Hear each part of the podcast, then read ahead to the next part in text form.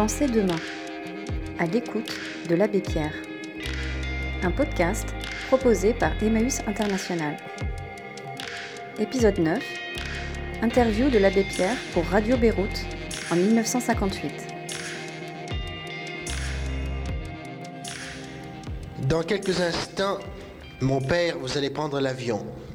Vous êtes arrivé il y a plus d'un mois ici pour une escale et euh, pour notre bonheur, il y a donc beaucoup plus d'un mois que vous êtes parmi nous. Vous avez appris à nous connaître, nous avons appris à vous aimer. Eh bien, avant de nous quitter, je voudrais que vous nous disiez ici euh, toutes vos impressions, vos impressions libanaises. Euh, donner toutes ces impressions sur un pays, c'est bien difficile. Euh, même lorsqu'on y a passé, non pas, comme vous le disiez, plus d'un mois, puisque sur ce mois, euh, un mois et demi, depuis que j'étais venu pour la première fois, j'ai euh, passé trois semaines dans les Indes entre-temps. Mais cela fait à peu près trois semaines que j'ai eu ce privilège de passer dans votre pays, dire toutes les impressions que j'emporte en moi, c'est difficile. Je pense que d'abord, c'est superflu euh, de dire combien euh, votre pays euh, m'est apparu dans sa beauté. Vous le savez, que votre pays est très beau. Vous l'aimez pour cela, entre autres raisons. Et je crois que ce n'est pas tellement nécessaire qu'on vous dise cette beauté. Elle saute aux yeux, elle remplit l'âme. Mais j'ai appris pendant ces trois semaines, plus encore, euh, sûrement. Euh, je ne sais trop euh, comment exprimer cela. je voudrais pouvoir le dire, pour ainsi dire, les yeux dans les yeux et dans une conversation avec chacun de vous tous.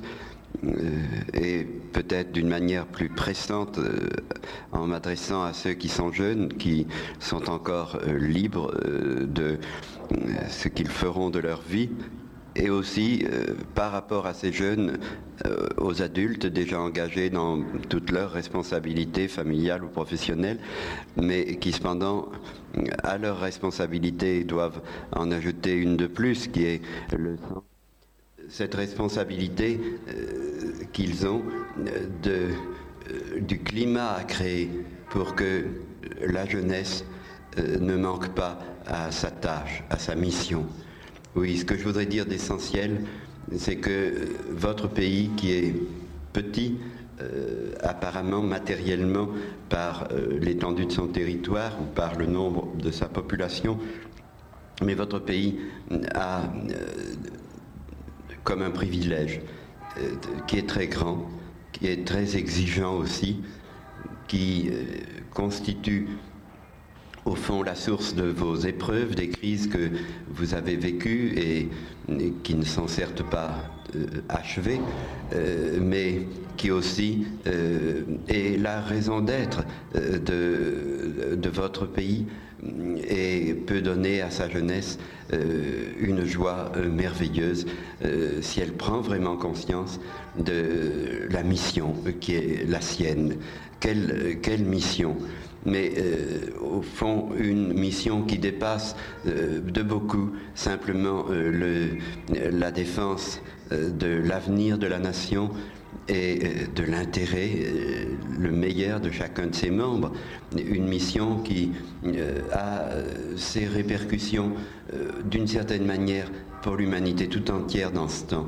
Vous êtes un pays complexe, euh, constitué par euh, l'accumulation des événements historiques, le croisement des civilisations les plus nombreuses depuis toujours.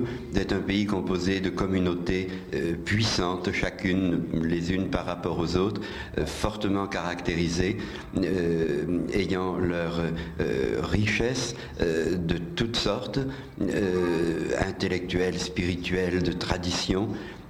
Et le pays, il est le résultat de euh, la euh, coexistence de ces communautés, mais il est aujourd'hui devant une épreuve décisive, l'épreuve de savoir si ce pays sera capable de passer, pourrait-on dire, de la coexistence à la coopération.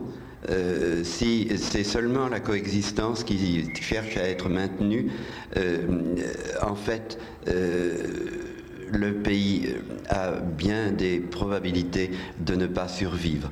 il ne survivra pas simplement par une cohabitation de ces communautés sans des passions qui leur deviennent communes qui leur soit véritablement commune, euh, car euh, on ne vit pas, euh, si l'on est véritablement vivant, on ne vit pas sans passion.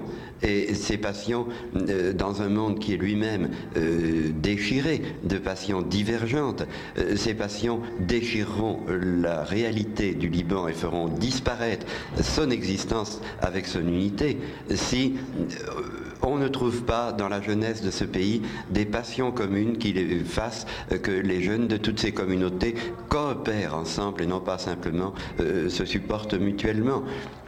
Et comment pouvoir coopérer? Mais il n'y a qu'une manière, et vous avez là aussi euh, des chances très grandes. L'unique manière de, coopérer véritablement, c'est de regarder euh, au milieu de soi ceux qui souffrent. Au fond, ceux qui souffrent, quelle que soit la sorte de leur souffrance, euh, ils sont ce qui doit, et peut-être la seule chose qui puisse élémentairement et profondément euh, unir les humains, euh, dans, mobilisant passionnellement le meilleur du dedans d'eux-mêmes pour faire que ces frères qui souffrent d'une manière imméritée souffrent moins dans l'immédiat et que les causes euh, qui font naître ces souffrances euh, soient combattues et, vaincues. Il y a là de quoi faire l'unanimité entre les éléments les plus généreux de la jeunesse de ces communautés.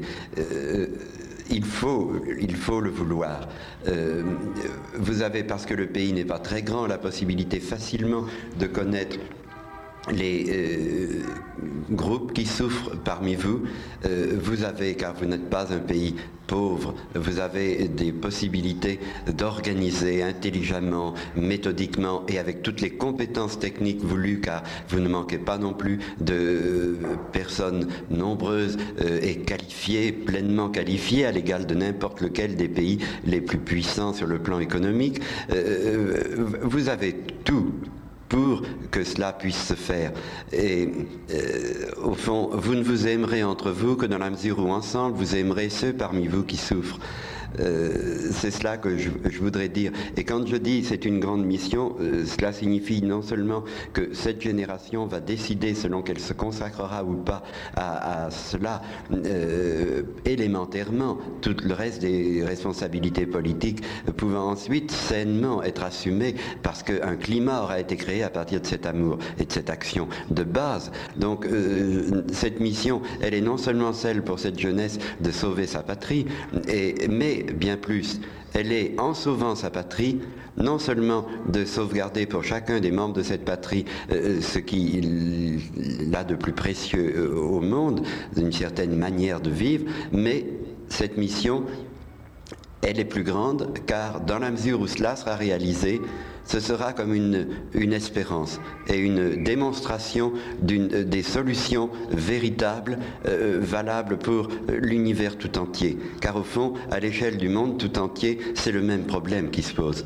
Le problème de se retrouver, en dépit des divergences fluctuantes qui séparent les groupes humains, de se retrouver ce que l'on a de commun. Au fond, cette langue commune de l'homme, dont je le crois de plus en plus, plus je vis, euh, l'unique mot universel et fondamentale, la clé d'une langue intérieure commune à tous les humains, euh, qui est euh, ser premier le plus souffrant.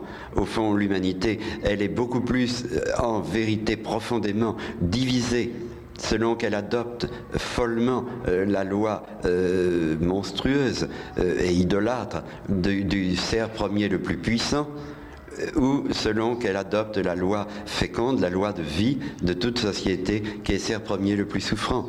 et si le Liban est capable de se sauver lui-même parce qu'il sert premier avec l'unanimité de ses volontaires les plus souffrants, il fera la démonstration pour le monde de la joie qui peut exister quand on se regroupe dans cette volonté-là. Euh, euh, il y aurait bien des choses à dire, euh, en particulier ceci également que je voudrais dire à la jeunesse de ce pays privilégié à certains égards du Liban.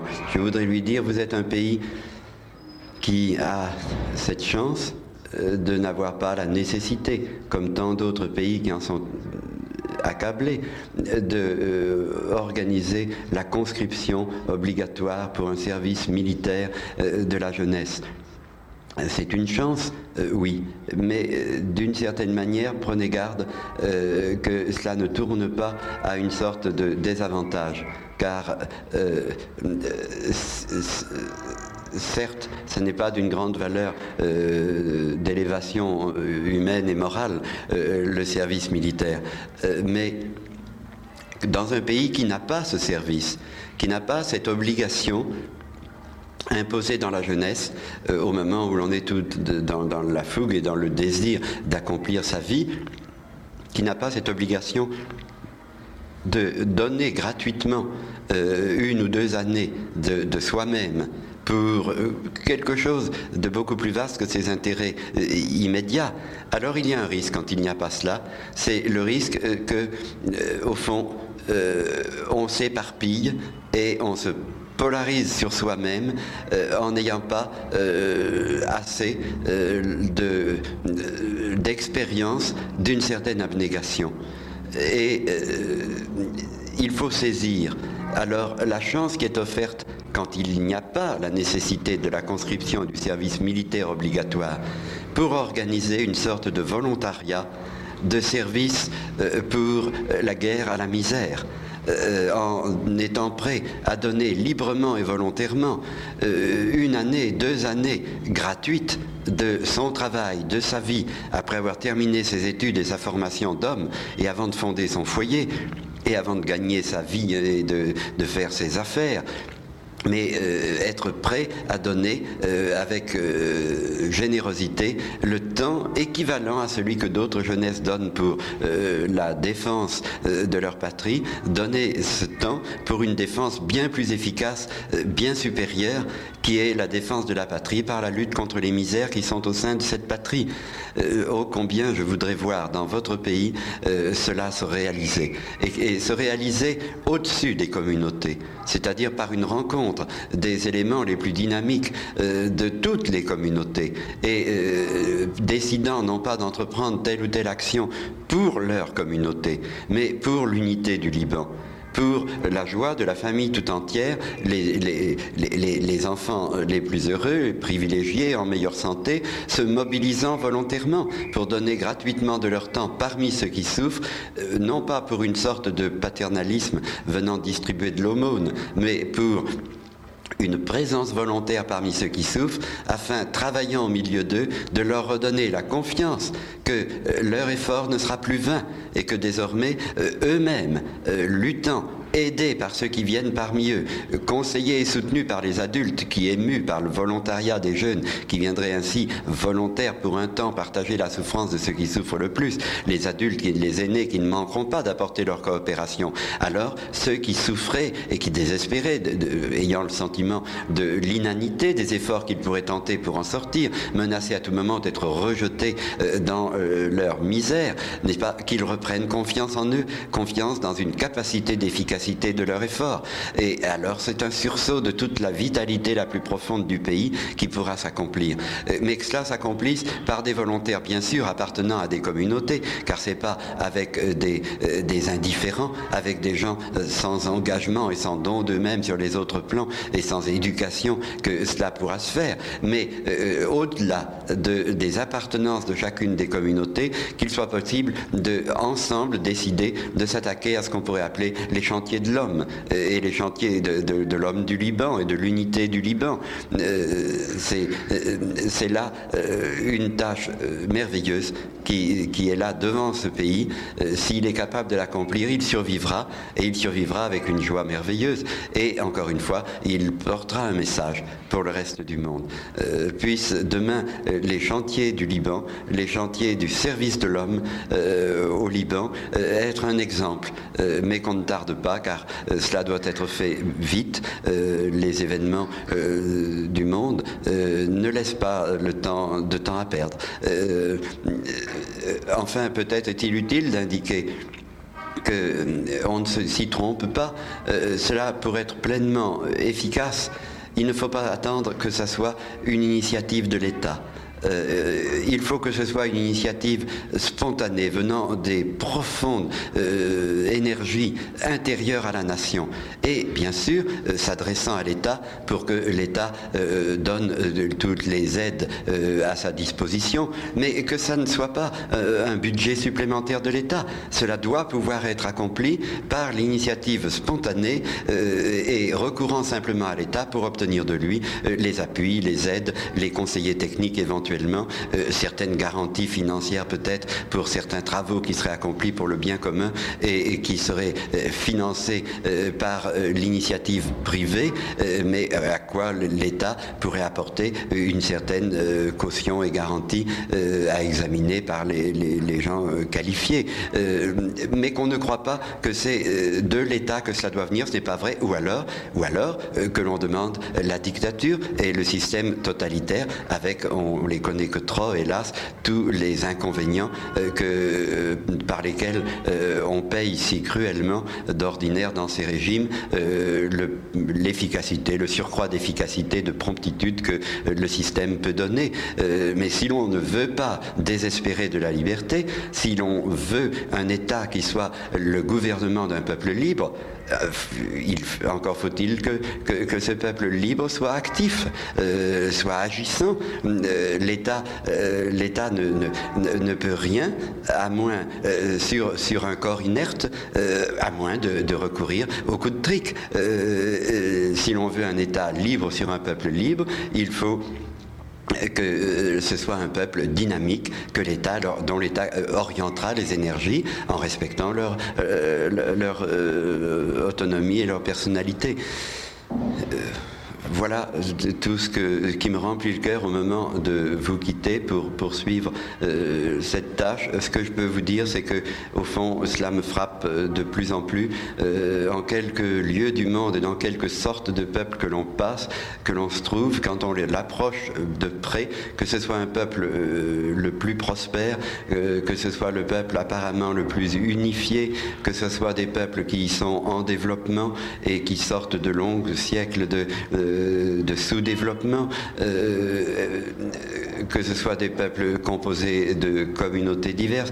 Au fond, on retrouve toujours et partout euh, la même euh, question absolument primaire qui domine toute réalité humaine, c'est de plus en plus évident pour, mon âme, euh, qui est euh, euh, ceci, n'est-ce pas Est-ce que l'on est capable de, se, de, de, redécouvrir cette loi des lois et cette loi de vie de toute société qui est, c'est la misère qui juge, c'est la misère qui, qui, sauve ou qui condamne, selon qu'on se mobilise pour la secourir ou qu'on la laisse traîner en remettant toujours à plus tard, euh, selon qu'on démissionne en, abandonnant à, euh, quelques, des œuvres qui, au fond euh, n'engagent chacun que par quelques quêtes périodiques, mais n'engagent pas la généralité de la jeunesse dans un sacrifice et un don de soi-même, n'est-ce pas?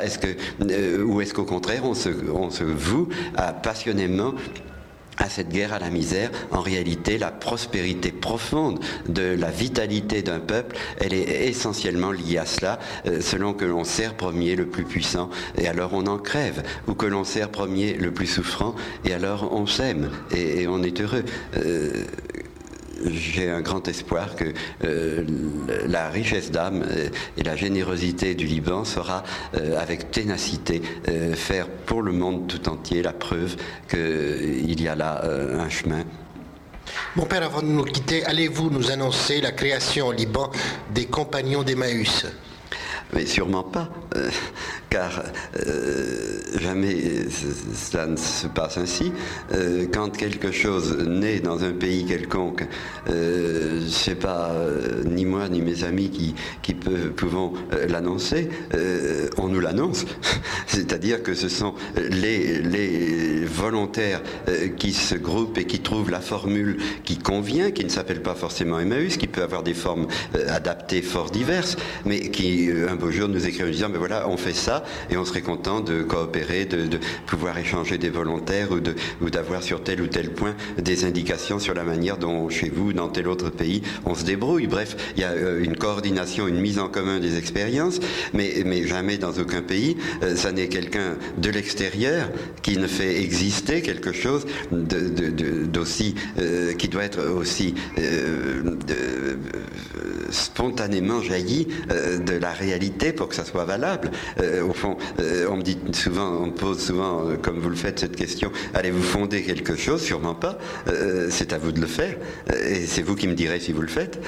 J'ai d'ailleurs bon espoir par la, le grand nombre de jeunes de tous les groupes qui ont, montré tant d'intérêt pendant ces semaines et qui m'ont harcelé de leurs questions.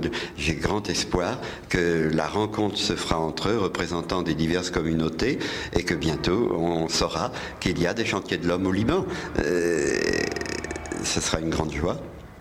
Mais c'est pas moi qui vous l'annoncerai, c'est vous qui me donnerez cette joie en me l'annonçant. Inch'Allah, comme on dit chez nous.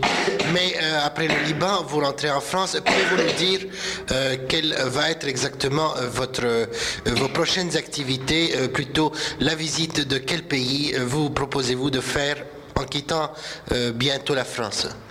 Oh, il est difficile que je vous le dise d'une manière précise parce que, euh, comme je vous le disais, cela fait bien des semaines que j'ai quitté Paris et je vais trouver ce soir en arrivant euh, beaucoup de courriers et c'est en fonction de ce courrier que je organiserai d'une manière précise euh, les prochaines activités. J'espère qu'il sera possible que j'ai assez de temps pour pouvoir mettre au clair les notes, les documents de, films, d'enregistrements que j'ai pu rapporter beaucoup des Indes et aussi de votre pays. Et que je pourrais rédiger euh, les notes qui peuvent être utiles. Et, euh, oui. Et puis la santé n'est pas très très solide. Il faut que je veille à des temps de repos que le médecin m'impose entre des moments qui sont toujours de grand travail comme ceux que j'ai vécu ces semaines. Eh bien, il ne nous reste plus, mon père, qu'à vous souhaiter non seulement un bon voyage, mais notre plus grand désir est de vous revoir un jour parmi nous.